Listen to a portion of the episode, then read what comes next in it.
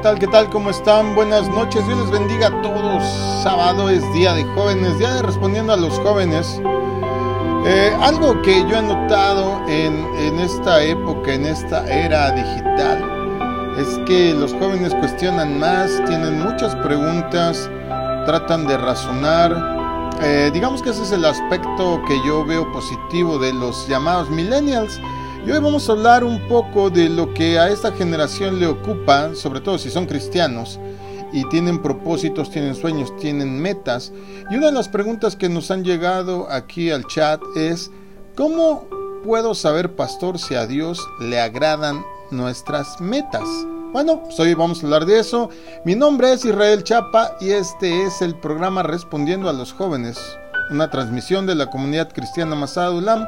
Así es que no te despegues porque hoy vamos a hablar de cómo saber si tus metas le agradan a Dios. Así es que prepárate porque comenzamos.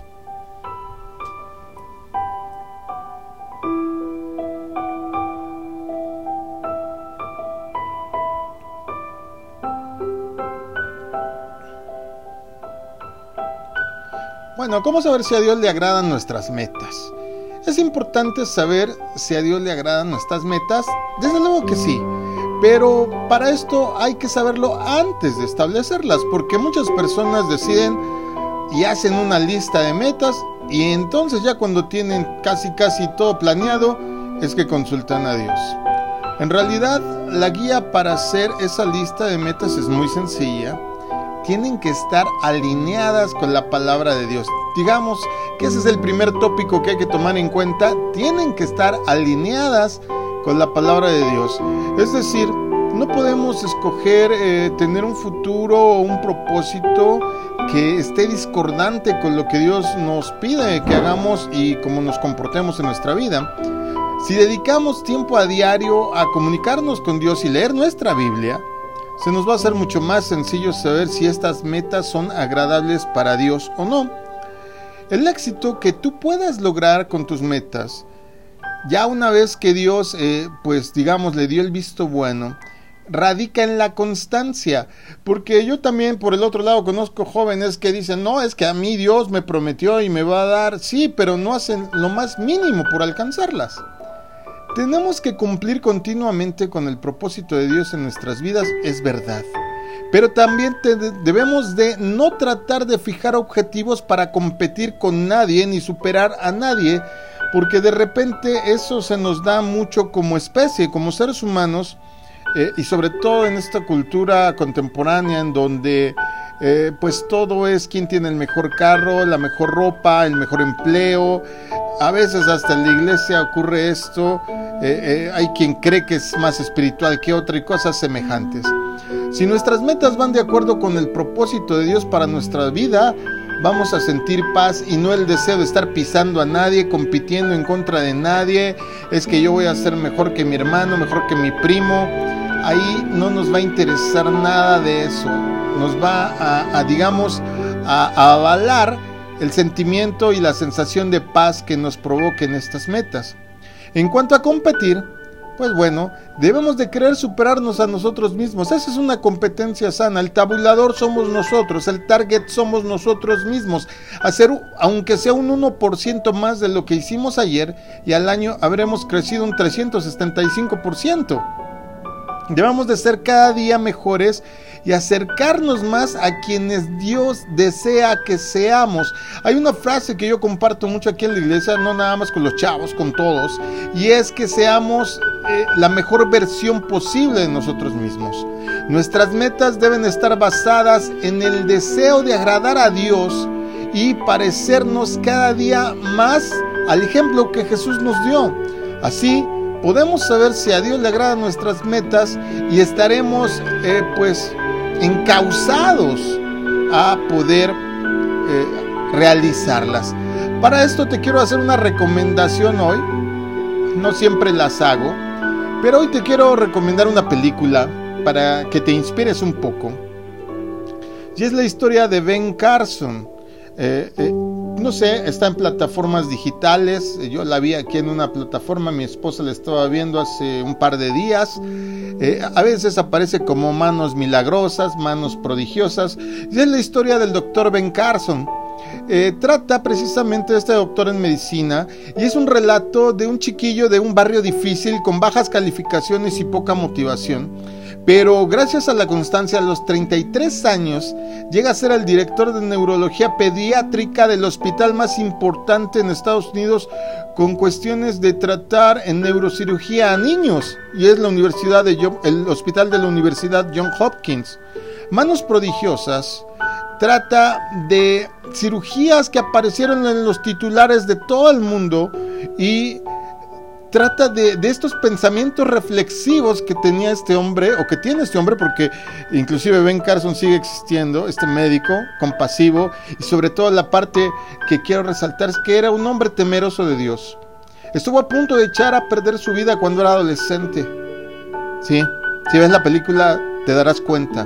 Pero cuando su madre lo acerca a Dios y le inculca la constancia, él vive y entiende que su labor es ayudar a otros. Una vez que tú sabes que lo que has decidido le agrada a Dios, e igual que Ben Carson, sueña en grande. Si ya estás seguro de que tus metas y sueños no van en contra de Dios y te van a llevar a cumplir con su propósito en tu vida, entonces ahora sí suelta los amarres y sueña en grande. Cuando buscamos cumplir con nuestro propósito, Dios nos va a bendecir y va a respaldar. Estando conscientes del gran poder de Dios, nuestra fe en ello nos hará lograr lo que nos propongamos. Estando seguros de que a Dios le agradan nuestras metas, usaremos todos los talentos que Él nos dio para lograrlas y sentiremos su bendición. En esta película que te estoy ahí, pues, spoileando un poco, eh, hay una parte en donde Ben Carson tiene que operar a unos siameses que están unidos por el cráneo. Y, la mamá le hace una pregunta a él cuando está diciéndoles el procedimiento que va a seguir. Y, él estudia y ora para que Dios le dé la sabiduría de saber cómo hacer esta operación porque hasta ese momento nadie lo había logrado, separar a dos niños que estaban pegados por el cráneo. Y, y la madre le pregunta, después de que le hizo, le dice, es momento de hacer esto, el otro, y desde luego de orar. Y la madre le pregunta sorprendida, ¿usted ora? Y wow, su contestación debería de ser una que todos tendríamos que tener en la boca. Él responde, todos los días. El mayor logro cuando te conectas con Dios para establecer tus metas es lo que va sucediendo en ti mientras vas logrando esos objetivos. Amado joven, jovencita, con tu perseverancia, con tu constancia, trabajo fuerte y dedicación. Dios moldeará tu carácter y eso es algo que nadie te va a poder cambiar una vez que esté terminado. Cuando tus objetivos son buenos, verás las recompensas que te trae luchar por ellos. De esta manera vas a poder saber que a Dios le agradan tus metas. Dice el libro de los Proverbios en su capítulo 11, verso 27. Si buscas el bien, hallarás favor. Si buscas un bien mayor que el tuyo, que tu codicia, que tu ambición, que tu ego, entonces, entonces no lo dudes. Dios va a ir abriendo caminos, dando los medios y hasta el dinero para que puedas ir realizando estas cosas que necesitas hacer. Recuerda que tu labor como cristiano sí es, predicar a Cristo, pero también es ayudar, es dejar un mundo mejor que el que encontramos, es ser tan influyente, ser tan, tan, eh, no predominante, pero sí tan destacado en tu área, que la gente no tenga la menor duda que Dios fue quien te ayudó, que Dios fue quien te dio ese don y que Dios es quien te lo está desarrollando. ¿Quieres ser astronauta? Amén. ¿Quieres ser presidente de la nación? Como diría Miguel Mateos, amén. ¿Quieres ser músico y a través de tu composición exaltar a Dios? Amén. Arquitecto, licenciado, doctor, No todos podemos ser ministros y de eso estoy muy consciente.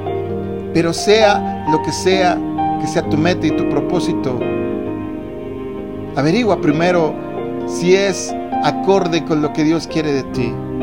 Verifica que no esté en contra de la doctrina moral, de la doctrina social y de la doctrina espiritual que Dios quiere de ti como hijo suyo.